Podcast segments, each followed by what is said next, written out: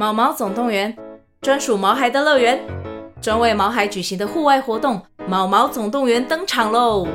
今年春天，带着毛孩出门去，一起在草地上追赶、跑、跳、碰。各位爸妈，带着毛孩们，哔哔，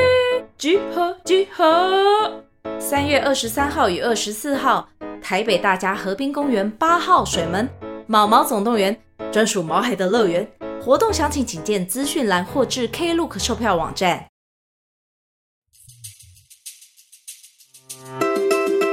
Hello，大家好，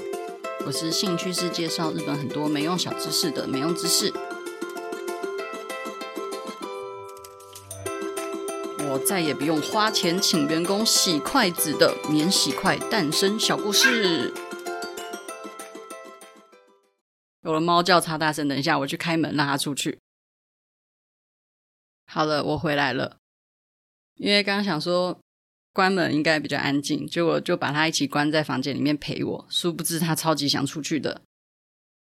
总之，大家安安，大家好。虽然呢来了一个猫叫的小插曲，但是我突然想到，我每次呢在闲聊的时候，好像都是在跟大家聊看剧的事情。但是因为刚刚在听古埃大大，他有聊到，就是他的太太有说，意大利的意大利面都不好吃。最好吃的意大利面是在台中的皮诺可可这件事情。听完之后，我就想跟大家分享一下，就是亚洲味阿美在欧洲穷游快两个月的食物的事情。我是一个非常非常亚洲味的人，因为我平常非常爱吃的东西呢，就是日式、泰式、韩式、川菜、印度料理、台湾料理、便当、小吃那一种。几乎不会特别去吃像是意大利面啊、披萨、汉堡啊、炸鱼排之类的，就是不太会主动的去吃。所以我去欧洲玩，一开始可能去比较偏东边的地方的时候，就觉得其实东西都还算蛮合胃口的，像是布达佩斯就有很好喝的牛肉汤啊，然后波兰有一些饺子什么的，就是都觉得还蛮好吃。但是一进到意大利，我就整个崩溃。因为我去意大利的时候，可能呃，我印象中好像已经在欧洲待两个星期、三个星期左右。欧洲食物那时候，老实说已经有一点点腻了，但是还没有到完全完全不能接受的程度。我的意大利第一站是先去威尼斯参加面具节，逛到一半就发现有一家就是比较 local 的披萨店排很多很多人。我就想说，好吧，就是来意大利，感觉就是要吃个披萨、意大利面这种，反正就来吃吃看，意大利人煮的意大利料理跟台湾人煮的意大利料理有没有什么样的差别？这样，所以我就进到这家披萨店里面之后，就跟店员说我要一片玛格丽特，因为当下店里面的人真的很多，虽然我有发现，就是奇怪，我等的时间怎么好像比其他人都还要来得久。但是想说，可能是因为生意真的很好，然后也许我点的口味，虽然我是点玛格丽特，但也许我点的口味不是大家都想吃的，所以他可能就是会比较晚才做，所以我就继续等。当其他人都已经拿着一片一片那种八分之一扇形的披萨离开店之后，终于店员就叫到我了，就他居然给我一整盒披萨。我的天，就不是八分之一扇形那种，是一个完整的圆形披萨诶。我是一个人去欧洲玩，所以我根本没有人可以跟我分这么大的披萨，超级崩溃。难怪我的披萨要准备的比别人还要久，因为别人的是八分之一，我的是一整个圆形。然后威尼斯那边其实有非常多鸽子，他们会去抢路人的食物。很多人他们是拿那个一个一片纸包着披萨，然后他们只要一走出店门口，就可能他们的披萨就会被鸽子给抢走。但是因为我是一个盒装的披萨，所以根本没有鸽子要理我，我就很安心的拎着我的披萨走出门。但因为这个披萨真的太大了，所以我想说，好吧，那我就拿到背包客栈，看有没有人要一起分着吃。但是那时候刚好是面具节，背包客栈交易厅根本就没有人，大家都出去玩了。所以我就只好一个人坐在教育厅，把那个可能是八寸的一整片的玛格丽特披萨给吃完。所以就是从那一刻起，我就真的很惧怕气死罗勒跟番茄酱这件事情。偏偏整个意大利料理的精华就是气死罗勒跟番茄酱。所以下一站呢，我就到波隆纳去吃道地的波隆纳意大利面的时候，我就是流着泪把它给吃完。后来到佛罗伦斯，我就真的觉得好的，我已经受够意大利料理，所以我就跑去吃日本人开的拉面店，整个就是拯救我的亚洲胃。也还有去佛罗伦斯的中华街吃一个一盘就卖爆干贵的牛肉炒面，然后牛肉也没几片。然后还有在亚洲超市买到一支大概换算成台币要七十几块钱的小美珍珠奶茶雪糕，但是因为真的太想念亚洲的食物了，所以我就觉得好吧，就是这些钱都是小钱，就让我先尝尝家乡的味道。我去找一下我的布丁。之后到罗马，我就开始去超市买东西回背包客栈自己煮。或者是就是买那个面包，然后买蘸酱，然后反正我就是其实对吃的都是蛮随便的，就可能肚子的时候就弄一个吐司蘸酱抹果酱吃这样子。所以那时候的意大利行程到后期就基本上都已经没有在吃意大利的料理，都是在吃面包跟果酱跟亚洲餐厅这样贵得要死的亚洲餐厅。所以真的觉得亚洲食物都很好吃诶，且吃且珍惜。好的，所以说到亚洲食物跟欧洲食物，其中有一个差异就是筷子。诶，大家有没有觉得转的很硬？但是如果不这样转的话，就转不到免洗筷的部分。所以我们就直接来切入免洗筷的主题。在日文里面，就是我今天要介绍这个免洗筷小知识呢，它的日文是叫做瓦里巴西。它指的就是那种有接起来，然后你要自己把它拔开的那一种，呃，免洗筷。虽然在台湾有一些是已经帮你分开好的，但是今天阿梅想要讲的就是你需要自己拔开的那一种免洗筷。你各位吃饭的时候，就是你拿起免洗筷，然后打开免洗筷。如果当下那个免洗筷可以被你拆得非常的漂亮完美的话，你可能就会觉得今天自己的运气就是爆棚。但是如果拆得很丑，就只能拿着断一边的免洗筷，尴尬用餐了吧？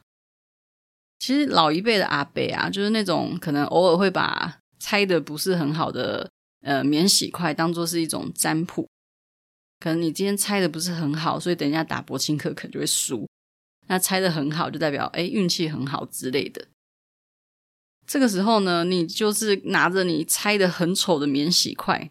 看着其他人完美的免洗筷。又看着自己，忍不住就叹了一口气。唉，为什么免洗筷不一开始就设计成分开的样子呢？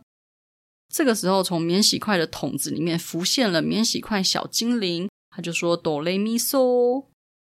原来筷子在七世纪的飞鸟时代就已经有了，不过筷子当时的用途呢，是用在神事祭祀上面。一直到一百年以后，这些庶民他才突然发现，哇，筷子也太好用了吧！我也要来用筷子，所以使用筷子吃饭才慢慢变成一种习惯。当时的筷子是用木头削成，就是两根原本就已经分开的木棍，它并不是我想要讲的那个免洗筷原本连着的那个模样。后来到南北朝时代，当时在吉野山很有名的奈良吉野。就有人把吉野杉木做成可以分割成两块的筷子，然后献给当时的后醍醐天皇。传说中，这个就是免洗筷的，就是可分割免洗筷的起源。现在其实，如果说你在网络上想要购买免洗筷的话，就是还会看到高级吉野山筷，就是其实就是这样子的由来。因为吉野这个地方，它就是主打，他们是瓦利巴西，就是免洗筷的的起源地，这样。那时光匆匆进入了江户时代中期，因为当时是没有冰箱嘛，所以是很难很难去存放食物。所以当时的江户人他们很呃，除了食物保存不易以外，他们又很怕自己煮一煮东西，然后把整个江户烧掉，变成江户的世纪大罪人。所以当时的江户人都是以外食居多，他们可能顶多早餐的时候就是简单的味噌汤加纳豆啊，或者是萝卜泥才会自己准备。那甚至他们的那个纳豆还是纳豆小摊贩，因为他们自己在家里面不会自己做纳豆，所以他们都是可能早上到了，然后就端着一个味噌汤，纳豆小摊贩来的时候，就是直接跟那个小摊贩说：“哎，帮我加在汤里面。”然后纳豆小摊贩就会加一匙纳豆在里面，然后再付钱，这样子，或是这样子的一个模式。那江户时代除了这些小摊贩以外，他们江户人最常就是跑去吃路边摊，像是寿司店啊、拉面啊、荞麦面店，其实当时都是以路边摊的形式居多。不过号称。世界人口第一的江户，据传是超过百万人口，所以店家他们每天接客数钱，就是数到手软，客人就是络绎不绝。所以当时使用的筷子，就是你必须要一直重复洗、重复提供给客人的那种一般筷子。某一天呢，就是有一位荞麦店的名店的店主，他就开始奢侈抱怨啦，他就说：“哎，生意真的太好了，好到我都根本就来不及洗筷子。”然后分成两根的那种筷子又很长，不小心掉到地上，掉来掉去就很麻烦。你也不知道那个是用过的还是还没用过的，然后客人也分不清楚哪些是干净，哪些是不干净的，搞不好还会拿到隔壁就是臭头学长用过的筷子，这样反正就是有各种困扰。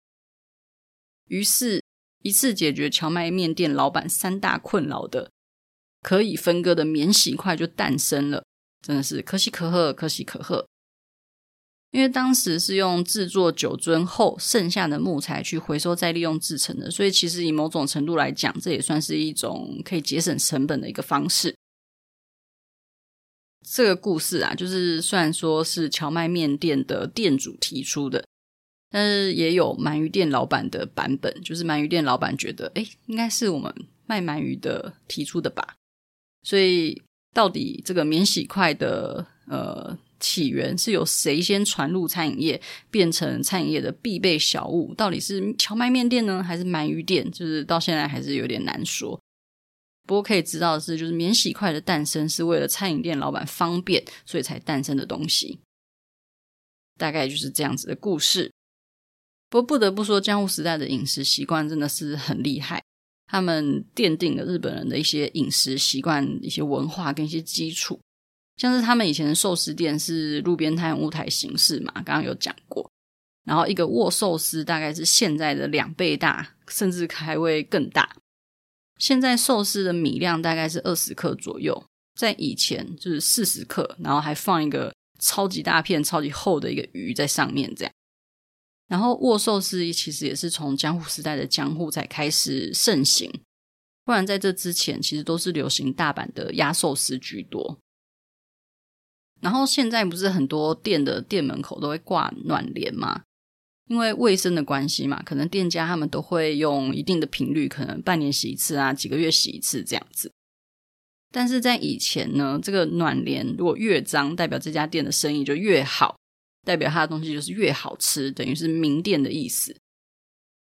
这是因为客人他们在吃完东西之后，他们可能就是出店，然后顺手就是在暖帘上一擦。所以久而久之，这些客人因为很多，然后顺手插在暖帘上的人也很多，所以这暖帘呢就越来越脏，越来越脏就代表客人很多，然后代表生意越好，代表这家店很好吃，就是有这样子的一个由来。